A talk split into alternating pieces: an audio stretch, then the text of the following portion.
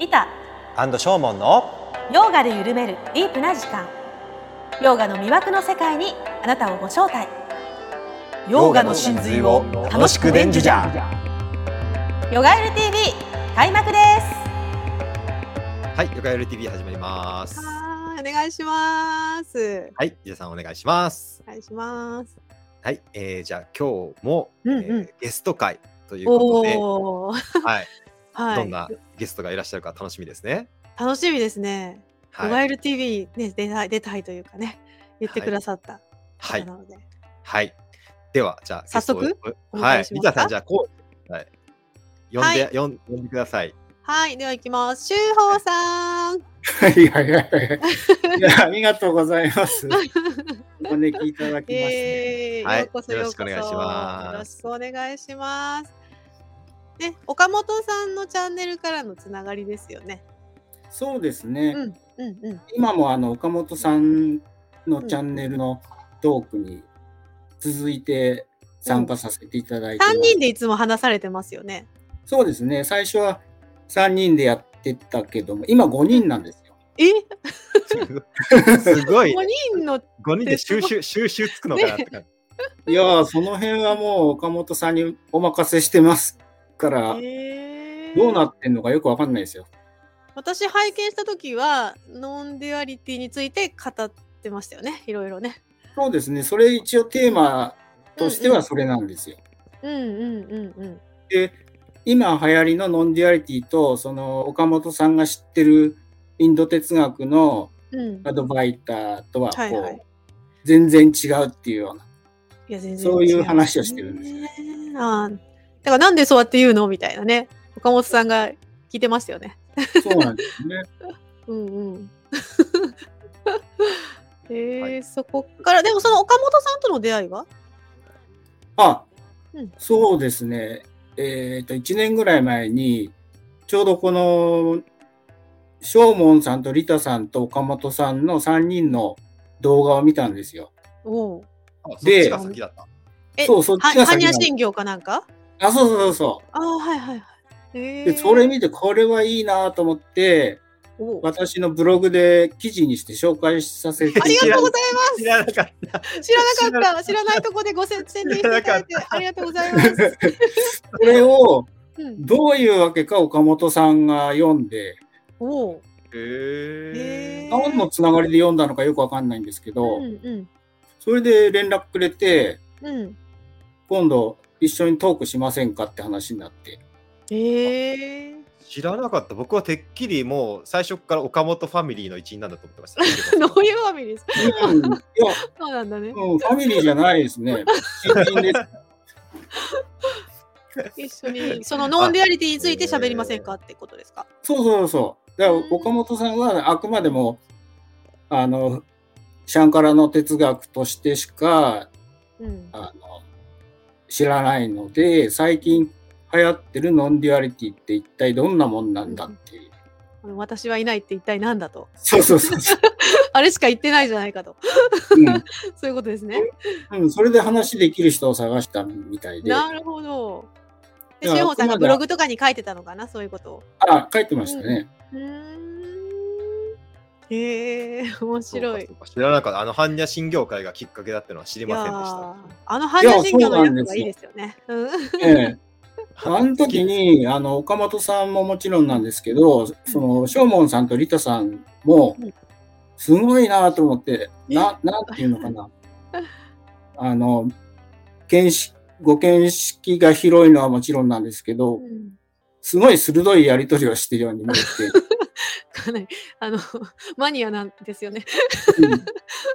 あんまり覚えてないけどな、何言ったかな。うんと思ってますねいやいやいや。えー、だから、シホさん、あのうん、うんう。ん、いつの日か、こう、ショーモンさん、リタさんとも、こう、トークしたいなという、そういう思いがずっとあって、実現しましたね。嬉しいです。こちらこそです。あのありがとうございます。もうありがとうございますそうやってね、なんか本当に、うんあの、しゅうほさん、こヨガゆるの動画のコメントくれたり、うんあのまたロータロータスラジオの方でもコメントくれたりして、あすごいおーありがたいなと思ってて、ありがたいです。ね、こうやって、うん一緒にお話ししたいって言われてすごい、うんあの嬉しく感じますので嬉し今日はいです。はい塩よろしくさんとお願いします。うんがお話をさせていただきたいと思います。うんよはい、ろしくお願いします。お願いいたします。じゃあ、えっと、まずは塩穂さん自己紹介。えどうん。どんなことをされてて、どんなことに興味があるのかっていうのを、あのまずあのお聞かせ願えませんでしょうか？あの、仕事は普通の IT 関係なんですけど、うんうん。趣味で精神世界全般というか、いろいろもうああああれこれですね。うん。で、その中に仏教と、うん。えーインド哲学っていうのもあって、うんまあ、独学でいろいろ探求を続けてきまして、ということは理理系ってことですよね、もともとは。あいやまあ理系でもないんですよ。あの、もともと法学部出身で、ああ、そうなんですか。うんええなんか強制執行とか差し押さえとか、そんな 現実的なここと勉強した後に、ただ最初に入った会社がうん電機メーカーで、うんうんううんんで、情報処理部門に配属されたんで、そこからなぜかこう IT 畑みたいな。へえ。えーじゃあ、とりあえず法律、まあ、法学部で法律勉強して、で、就職で会社に入って、まあ、そこからなんかご縁で今の IT 関係に進まれたってことですよね。そうですね。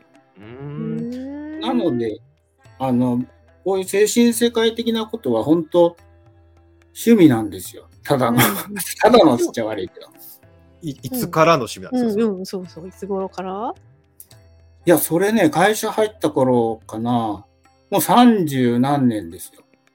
長いですね探求歴が。うんさあの学生の頃というよりも会社に入ってからあのなんか気になりだしたみたいな感じなんですか？そうですね。タイミング的には、うん。大学卒業ぐらいかな。うん。それはなんかきっかけがあって、そういう本を誰かに紹介されたとか。あ、そうです。あの、アルバイト先の人が、この本いいよって言って、うん。シャーリー・マクレーンのアウト・オン・ア・リムっていう、はいはい、聞いたことあある。読んだことないけど、聞いたことある。ないうん。うん。あれいいよって言われたら、うん。たまたま父親の部屋にそれがあったんですよ。で、そこではこう、スピリチュアル的な、あの、内容だったんで、最初はスピリチュアルを探求してたんですけど、う。んそれがだんだん変わってきて、仏教、仏教かな？仏教はどっちかっていうとスピリチュアルアプローチではなくて、割と学術的な本を読んでて、でその後、その、ヨガとかひ、あの、インド哲学っぽいことに興味が出て、うんうん。で、神知学を学んだんですよ。ええあーここでちょっと岡本さんともそうそう接そう。点が。それはど独学ですか？それとも新中学協会に入られた？いや、独学です。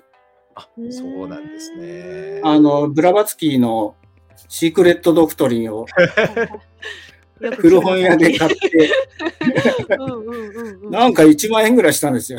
ええそんな貴重な当。時ね、二十何年前かな。ああ、そうですかで。当時、ああ、そうなん。で、読んだら何が何だかさっぱり分かんなかったんでで、しょうね。うんその他のアリス・ベイリーとか、うんそういう本を読んで、うんうんああ、なんとなくこんなもんかって感じだったんですけどね。うん。ん。なんかすごい興味深いというか、あの、うん。私の場合はなんなんというか、もう生まれた時から精神世界というか、あの、ね。うん。うん宗教的な雰囲気があって、うん。あの、まあ、必ずしもきょ兄弟3人いるんですけど、必ずしも全員がきょそういう宗教とか哲学に興味を持ったわけじゃないんだけど、僕はもともと興味があって、で、まあ、その、あ仏教の方に来たのは遅いですけど、で逆に？もま。あ 逆にね、遅いけど、うんまあ、最初から興味があったんで、ぶ文学部だったし、うんえー哲学とか勉強してたんで、最初哲学から入ったんだっけ、しょうもさんは？僕は西洋哲学とか文学うんですね。うんうん。へえ。そこから入りましたけど、なんか、あのー普通に何のそういう精神世界や仏教とかお寺とか縁もゆかりもない志保さんみたいなあの人がこう、なんかその精神世界に出会っていってうんうん。探そうで求を深めていくっていうのはなんか面白いしそのプロセスが全然僕と違うんで、うんうん。え、やっぱりそのさん、そう、だからさ、リチュアリタさん、ルから入るんだと思って、うん、うんそれそれもなんか面白いなと思いました。確かに。あの、そのリタさんは、あの、自分が苦しかったり病んでた時だったので、そういうのを学んだっていうのあるんだけど、修法さんはそういう感じではないこと？本当に興味が。ああ、いや、それはありますね。あの、うん大学4年の時に就職活動に失敗して、うん留本当は工学の方に行きたかったってことですか？工学を生かした何かに。いや、特に、うん。うん、仲間は銀行とか不動産とか、こっちへ進む人が多かったんで。ああ、そっちでいいやと思って活動してみたら全然ダメで、うんうんで、留年したんですよ。うんうんうん。で、その時すごいね、挫折を味わって。苦しくて、うんうんうんまあ、浪人もしたことなかったし、うん。うんあの今まで順順順中順ん？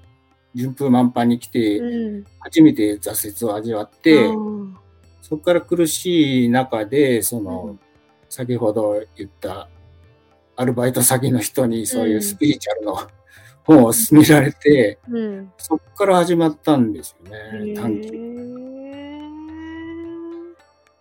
いやでも王王道ですよね。うん苦しみが、苦しみが、苦しみが第一の真理ですからね。そうですよ。それがないとね、はい探しませんから。期待うん期待がないと始まりませんから、うん。その辺本当あのやっぱりなんていうか、まあ、僕も挫折だしきものはあったけどなんか、みんなの聞いてたらちょっとなんかもう言い出せませんみたいな感じだから そんなことない、そんなことない。いやすごいなっていうのはあリタさんも含めてね あありがとうございますあの王道やっぱり王道行かれてるなっていう感じがいたします。うん。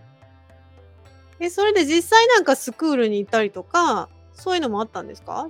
座禅行ったりとか。えーとですね、うん。それは、ごく最近、3、4年前ぐらいに、うん。あの、非二元と仏教を教えてる先生がいて、うん。まあ塾なんですよ、いわゆる。私塾というか。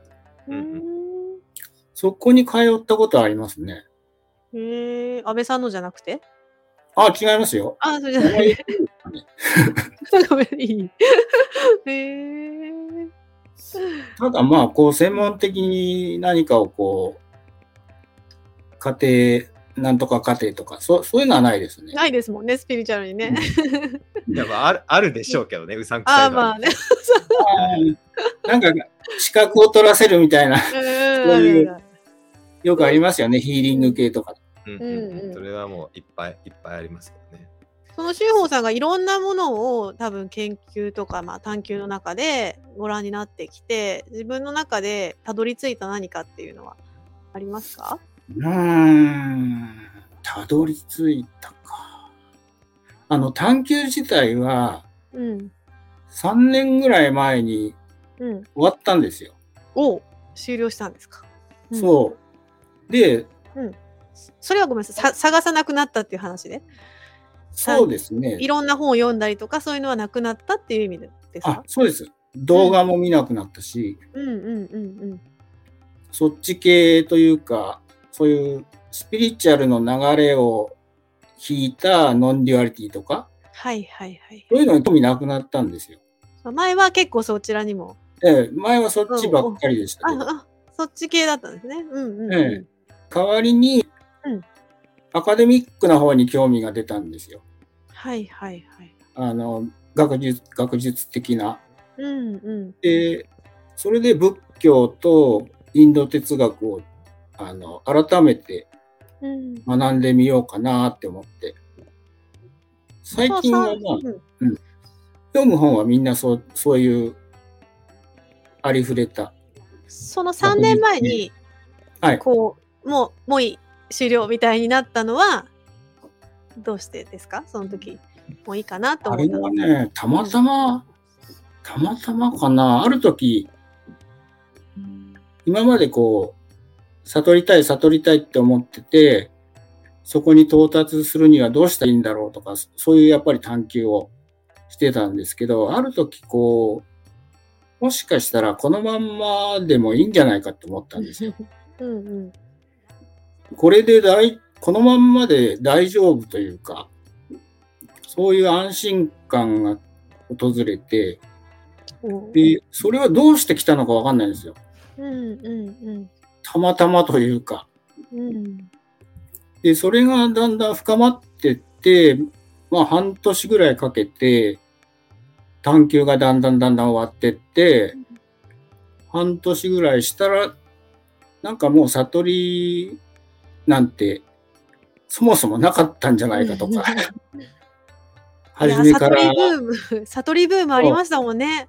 ありましたよねすご。いスピリチュアルの流れの中で。うん。うん。あった。それであったそうですね。やっぱり徐々にですね、この、うんいわゆるこう一発逆転的な、うん。ものすごい体験したとか、はいはいはいはい。そんなことは全然なくて、うんうんうんうん。まあ、最初気が気がついたその安心感から、あの、だんだんそれが深まっていって、うーん。めっちゃなんかこうわかりますわかります？あの、あ悟りたいっていう人の気持ちが僕はわからないですよね。うんうん。あああ、そうなんですか。うん。あの、西洋あのタイとかミャンマーとかの道場にいると、うんめっちゃ悟り、本当に悟りたいって人が多いんですよ。特に西洋人あ、日本人も含めてだね。あうんああいうところに悟りに来てるわけ？悟りを求めてきてる？そう。そうそう悟りに来てて、いつまでに悟悟るとか言ってる人結構いる。え、そんな期間でできるの？まあ、そのタイトルで小池龍之介さんですよあね。あ、はい。ありましたね。小池龍之介さんはあ半年で悟るって言って、まあでも彼の偉いところは失敗したって自分でちゃんと言言って。ったね。うん。でもう引退しますって言って、本当うんに身を引かれたところはすごく、あの、なんていうか、あうーん、なんかすごい人間として素敵だなと思いましたけど、あの、でも、まあ、あのその若かりしい頃のその小池さんじゃないけど、まあうんそういう、本当に悟りたいってこう、臆面もなく言うというか、うんあいつまでに悟れるはずだとかいう人が多いんですよ。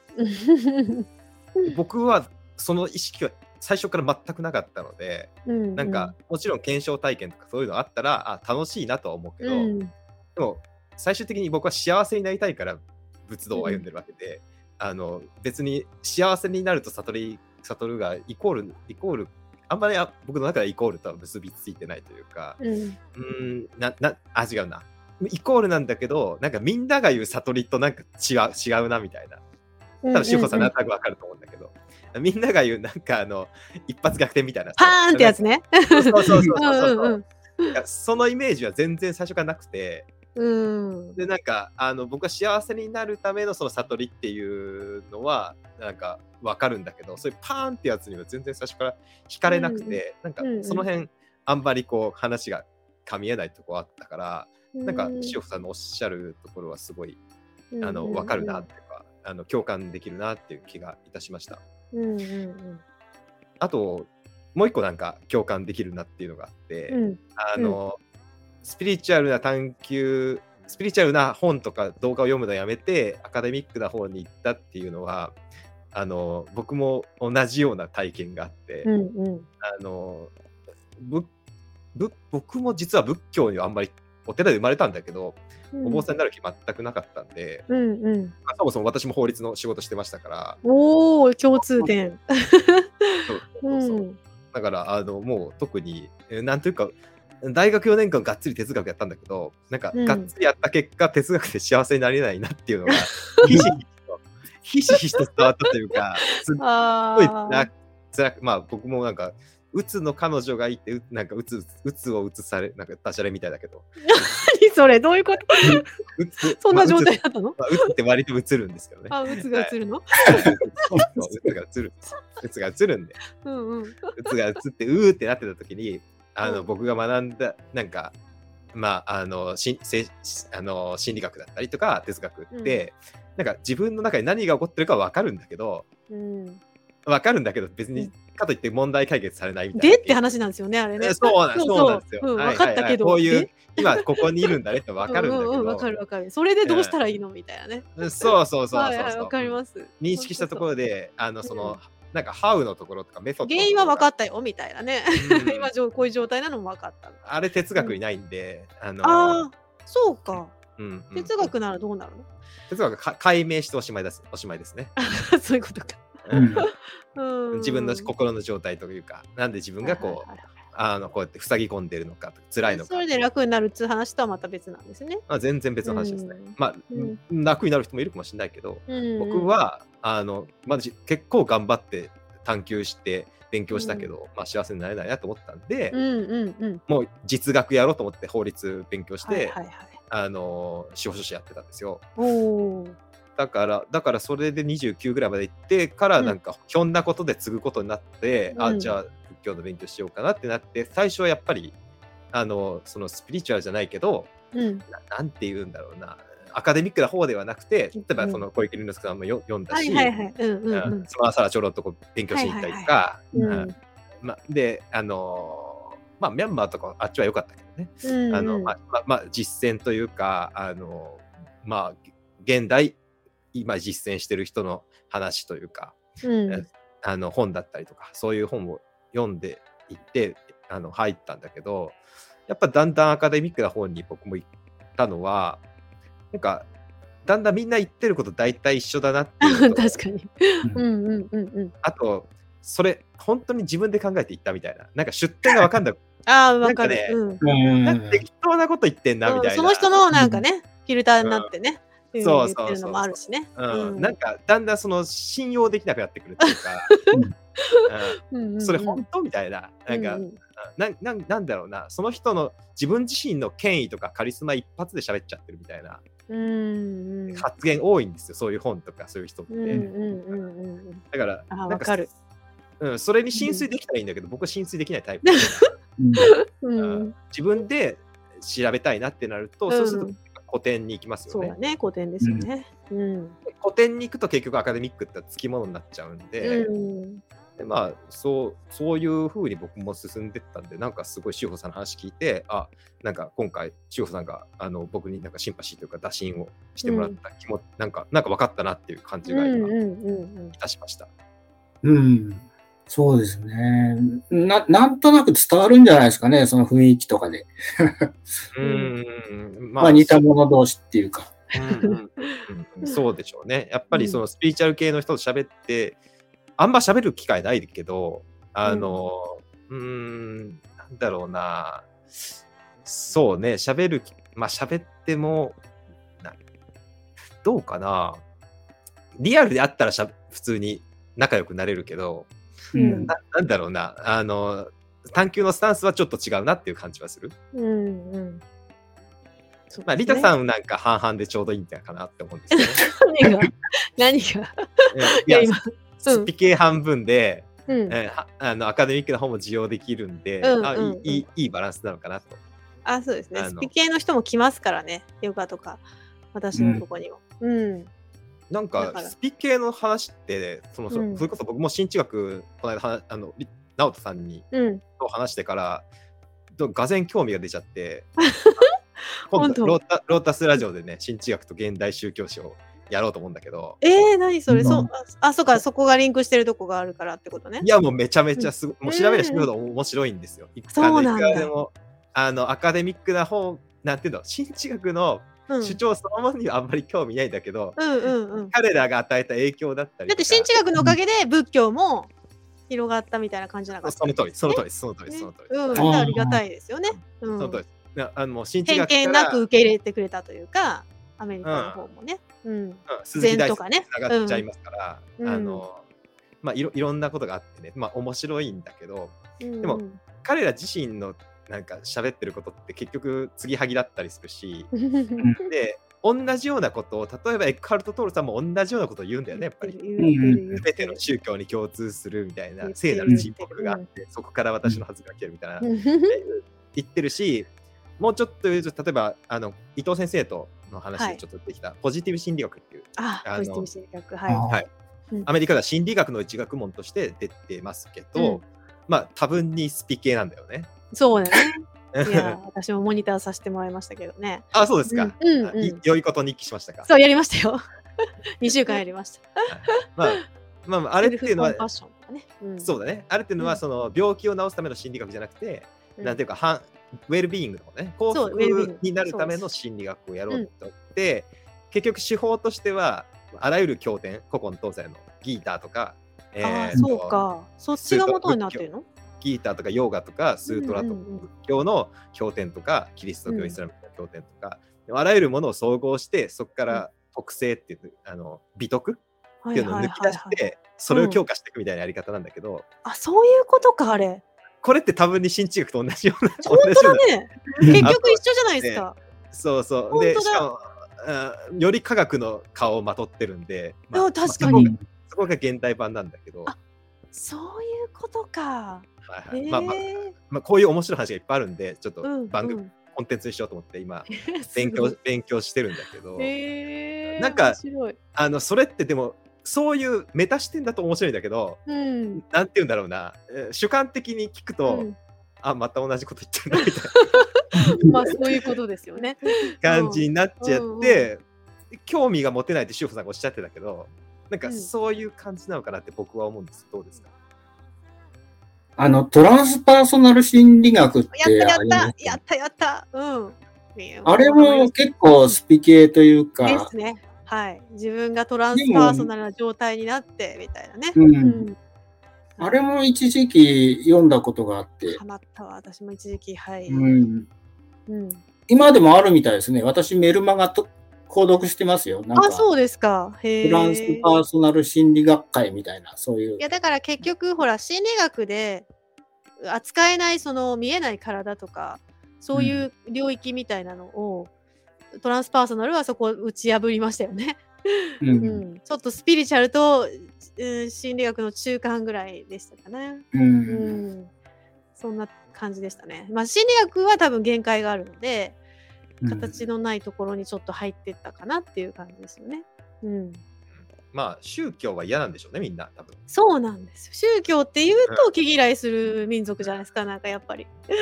宗教は嫌で、うん。で、まあ、スピリチュアルなんだけど、うん。まあ、ちょっと昔のし、まあ、新知学みたいに明らかにうさんくさい、うさんくさいって言ったんだけど、あのー、なんて言うんだろうな、ちょっと、まあ、あエビデンスのないですね。うん。あのー、基本的な、ななんまあ、確かにエ宗教宗教よりのスピリチュアルっていうのは、もう、ちょっとさすがにみんな受容できなくなってきて、まあ、だんだんちょっと科 科学、うん。科学の、うん科学性をまとった感じのスピリチュアルそれならまあがいいのか。出てきたって感じ。ですけど、まあ僕あんまやっぱ興味ないんだよな。一通り修法さんもいろいろやりました？ほうぽのぽのとか。あのありがとうありがとう100万回とか。私ねヒ、ヒーリング系だけはうさんくさいと思ってて、あの、最初から。うんうん。そんなんで病気治ったらや病院も医者もいらねえじゃねえかっていう。さすが。いやもちろん聞いたことありますよ。ほおぽのぽのとか、うんなんかタッピングとか。タッピングね。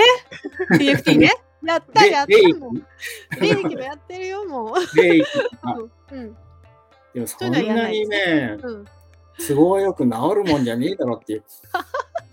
かなり懐疑的なんで、そういうのにはハマったことないですね。じゃあ、そのどっちかっていうと、そのノンデュアリティの世界観みたいなのに一時期はずっと染まってた。まあ、一時期はあの、悟りブームとそのノンデュアリティブームって同じようなはい。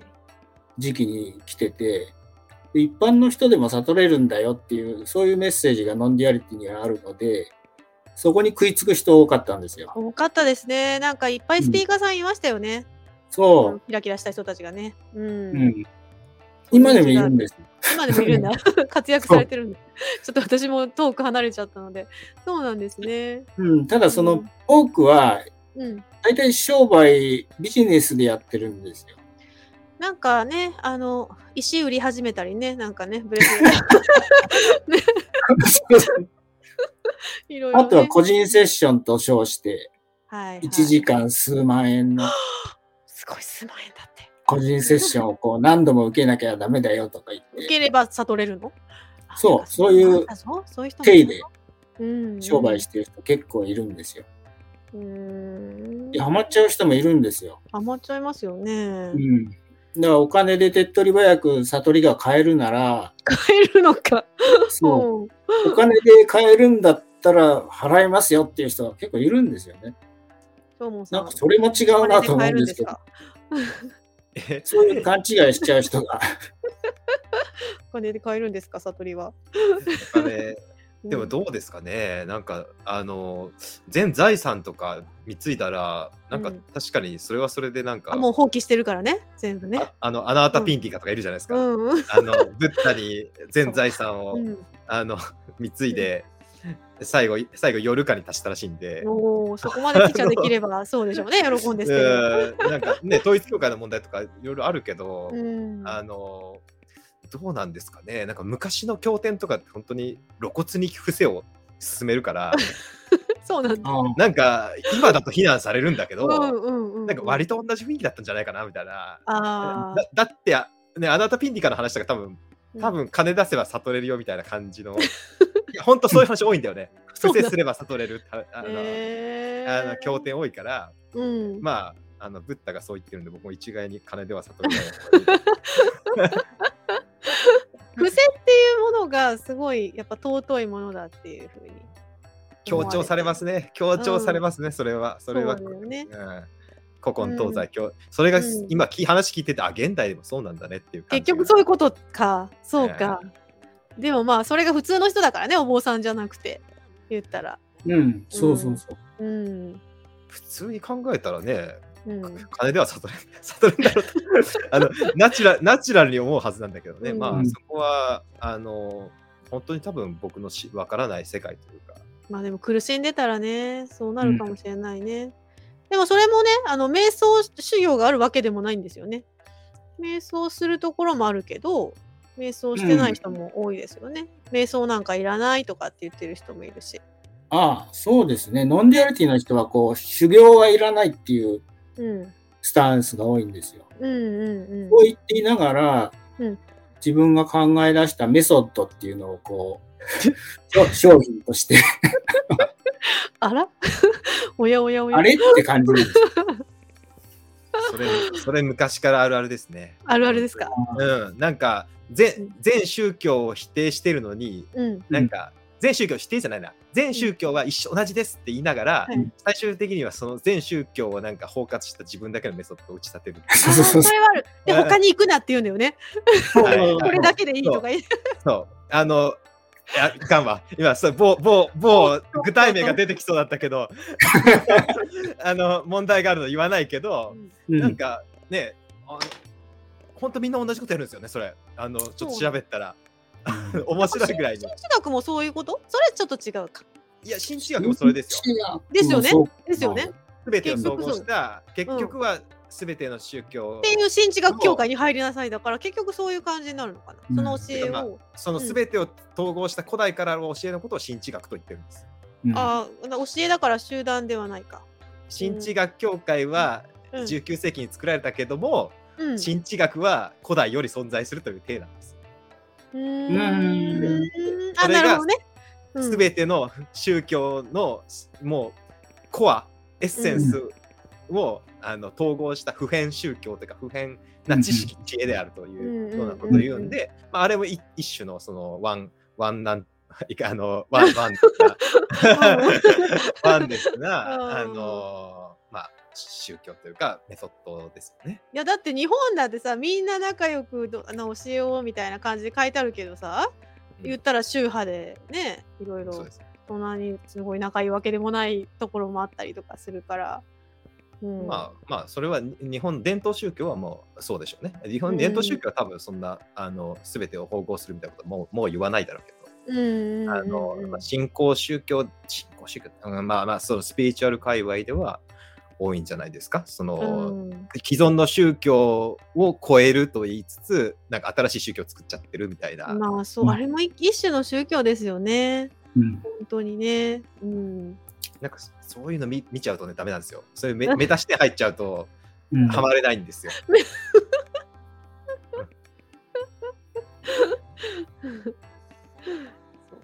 なんかミニカルトとかよ呼ばれてるらしいですよ。日本の最近のそういう悟り系の先生っていうか、あのアカデミズムではない、なんていうの？修行し自分が修行して体得したものをこう、喧伝するみたいな、そういう人で、なおかつ他の教えをこう排斥して、他の先生のセミナーには行くなとか、そういうことを言う人たちをミニカルトって言ってるみたいですよ。はいはいはいまあはい。そうでしょうね。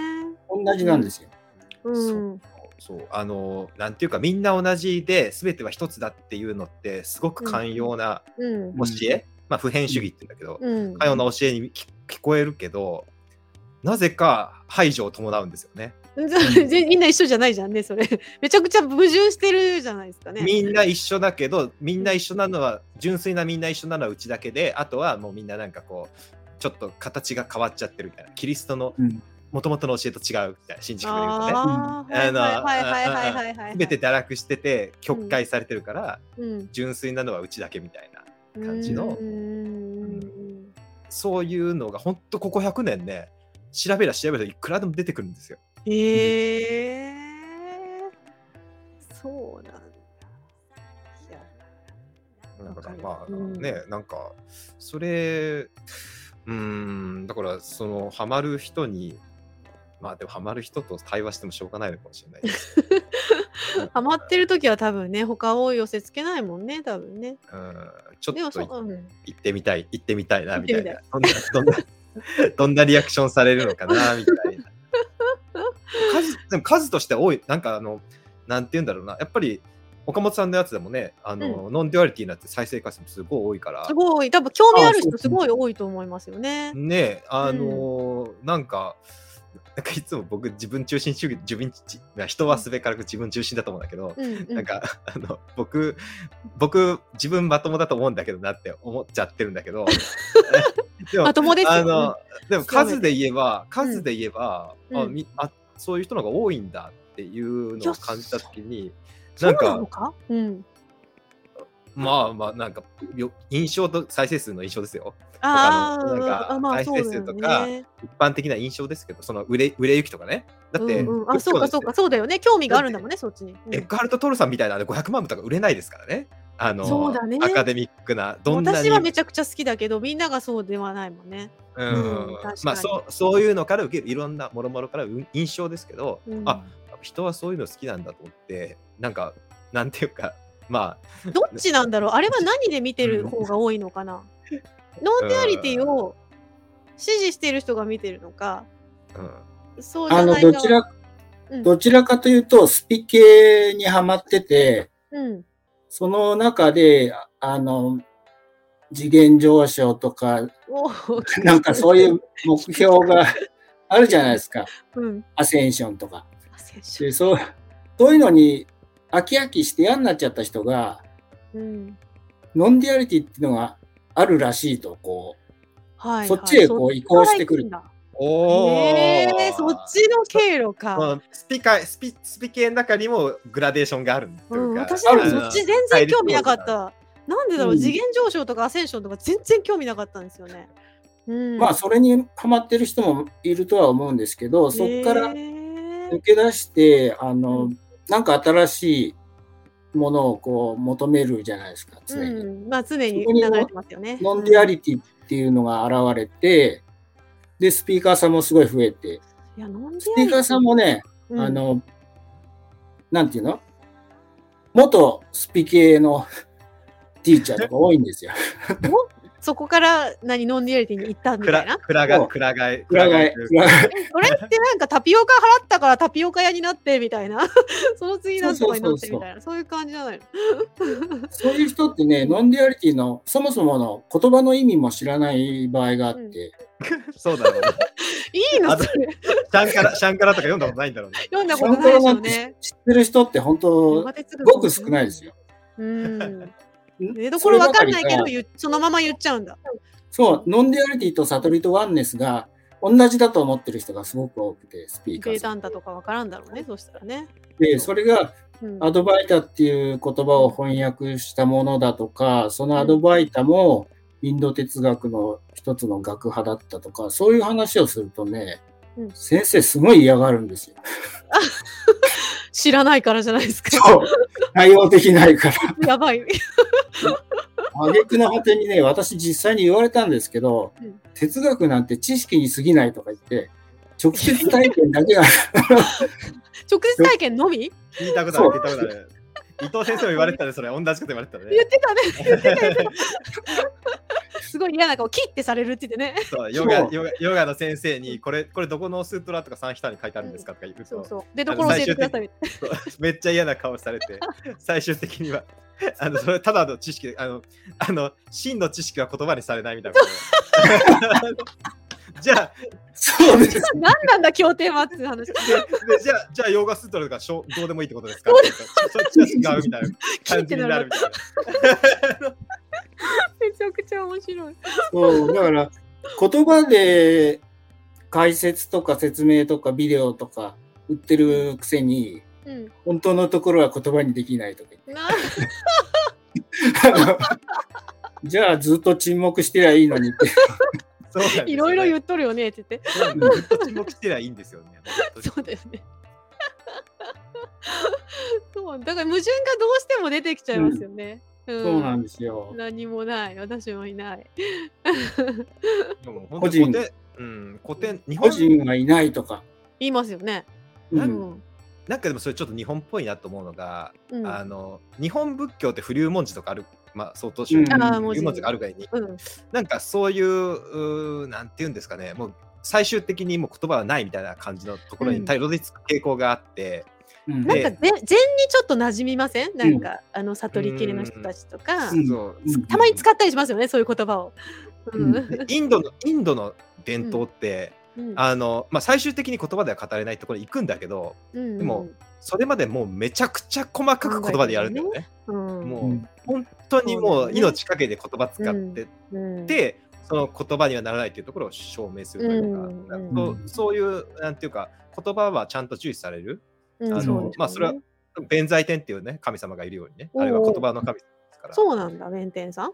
そうそうそうそう。あ言葉のまあ。言葉がうん。雄弁に喋れるっていうのはもういいことだっていうのが、うんまあインド人見てたら分かりますけど、いう伝統がやっぱあってで、うん。言葉にするって伝統があって。うん。まあ日本ってやっぱ本当安易にこうなんかこうことあの言葉にできないっていうことを言い出すなって。いう、それがなんか何かと尊いもの。まあそれがいいみみたいな感じですよね、なんかね。そう喋らない人のがかっこいいみたいな。うんうんうん。心理心理をここのわびさびを感じなさいみたいなやつね。うそうそう。そうそれそれはそれはまあ、まあ、かっこいいとは思うし、そういうも本物の人見ると思うけど、なんかなんかすごいその今聞いてたら日本っぽいなっていう感じがしましたね。うんううんん。うん。確かに。いろいろ質問するとね、うん、あの言われますよね。そんな考えなくてもいいとかね、うん。うん。考えるなみたいなね。うんでもねあの、うん西洋語というか新しい言葉好きだからね。うん本当に。多分あのネオネオアドバイタって言葉が好きなんだろうね。ああ、かっこいい。なんかかっこいいことしてる感じがするんでしょうね。かっこいいんだろうね。最先端だと思ってるんだろうね。うんまあ、まあねマインドフルネね。ネオアドバイターの系列が今のノンデュアリティにつながってる感じがするするんですよ。ネオアドバイターっていうとラマナ・マハルシの。信者。から始まったんじゃないかなと思ってるんですけど、マハルシを読んでるかどうかも謎ですよね、でもスピーカーさん。そうなんですよね。うんそこまで遡の、せめてそこぐそこまでぐらいは遡ってせめてほしい。て読んでほしいですよね。うん。ふんどし一丁のおじさんぐらいにしか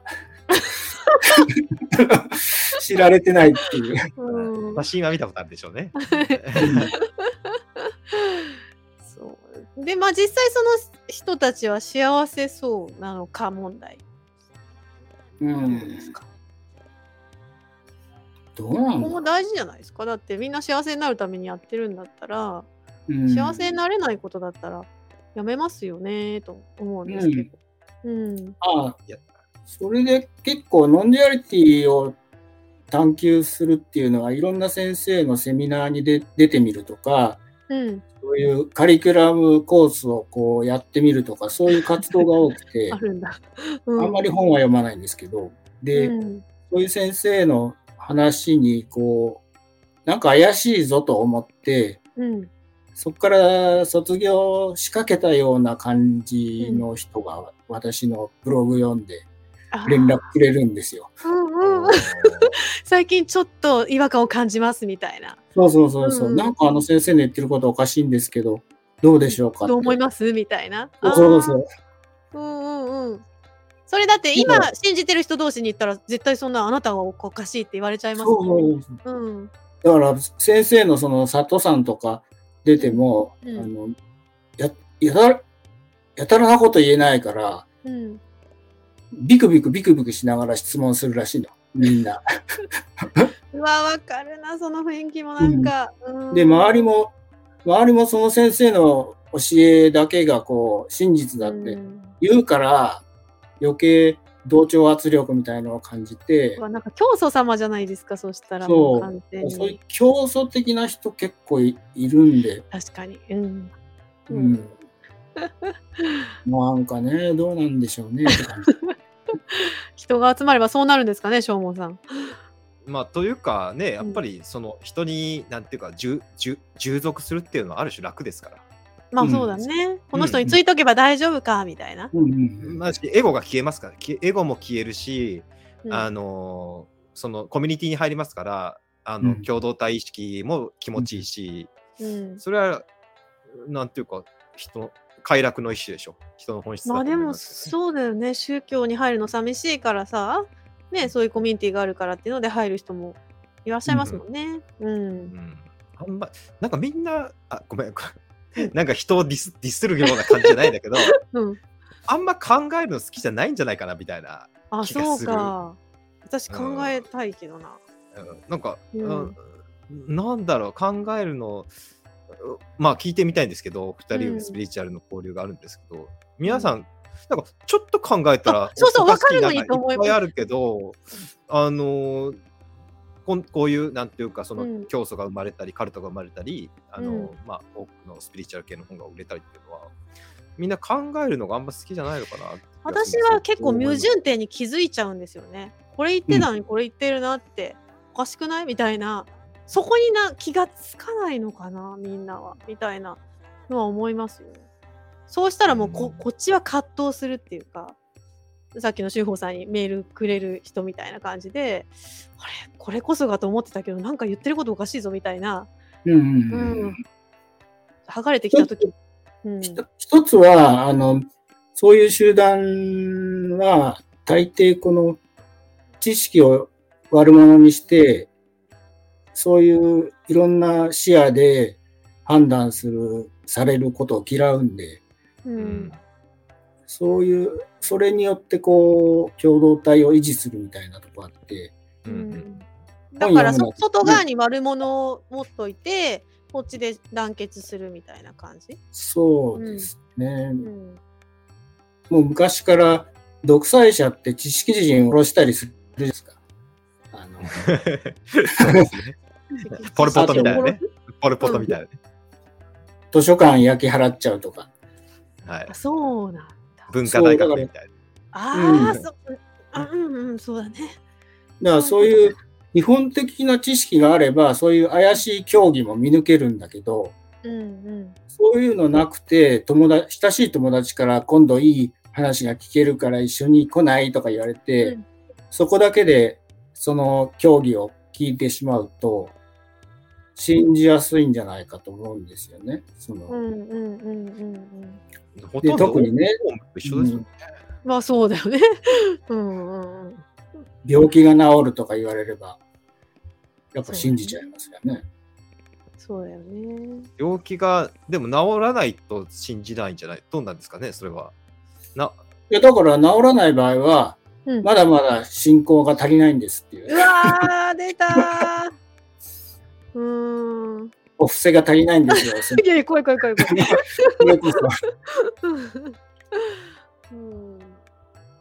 なんかうまいことできてますね。そういう言い方というか。んんんまあ、一部、なんか最近、あの、藤井日達さんの本読んでた、あの自伝を読んでたんですよ。あの、うん日本に日本山妙法寺作った人ね。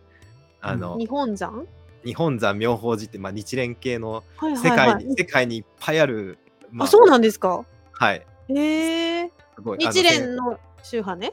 な一年宗のまあ一系列ですけど、うんうんうん。まあまああの結構まあレジェンドな人なんですよ。現へ代ーの宗教家では。うんあのまあ世界本当に世界どこにでも当時あるし、あの一、人で。一人でだから戦前にあの満州行ったりインド行ったりして、でインドではまあかなり大きい力があるし、ううんんまあそれが今のあの笹井修礼さんとかにつながってくる流れで、まあうんまあ大きい力があるんだけど、うんなんかまあ彼の本なんか読んでるとやっぱりなんか病気治してるんだよねなんか。へえだから一部本当に治せる人がいるんじゃないかなと思うんだけど、うんううんん。なんかそれがあるから希望が生まれちゃうのかな。ああ、この人まあもそうかもしれないみたいな。あサイババサイババとかもそうかもしれんけど。あ、そうだね。てなうんあ、誰だっけ？えっ、と、ヨガナンダさんとかもそうじゃなかったでしたっけ？手に触れただけでなんか、ああ、そうだね。うんみたいな、なんか起こったとか、そういうのがあるから伝説として。うんまあ、だから一部本物がいるから、変に下手に希望が生まれて、あれなんです かかかけてみようみたいになるのかな？なっちゃうまあ そうだよね。信じ込んだらやっぱりプラセボじゃないけど、本当に治っちゃうっていう場合もある、あることはあるでしょうね。うん、あるでしょうね。問題はそういうとこから抜ける時が大変じゃないですかね。うん。なんかね、いろいろ止められるんだろうね。こうな慣れ親しんだこう、ね、共同体に。抜けたら地獄に落ちるとかでしょ、そうそうそうそう。そうそうそう。そういうすごいね。地獄に落ちるがまだ通じるんだね。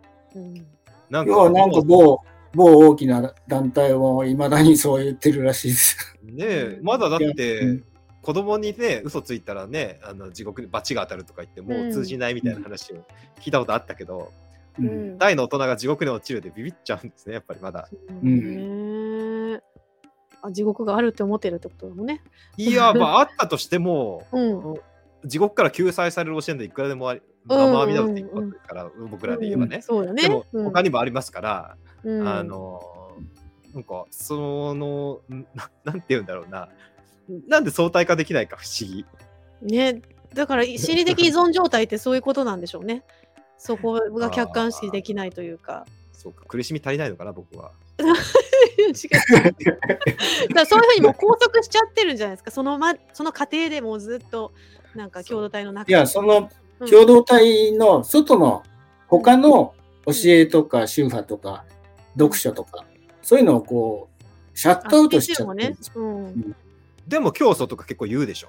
例えば、オウム真理教だったら、朝原翔子ってパーリ語の教えも言えば、チベット仏教も大乗仏教も、あるいはヨガの教えも、バカバカバカ、うんいろいろ、ね。固有名出してくるんですよね。うん。それ気になるじゃないですか、やっぱり。うんうんあでもそれ、他の先生が著書でやってるのはよ読むなって言ってんじゃないですかね。あくまでも朝原のうん言葉として解釈するにとどめましょうみたいな。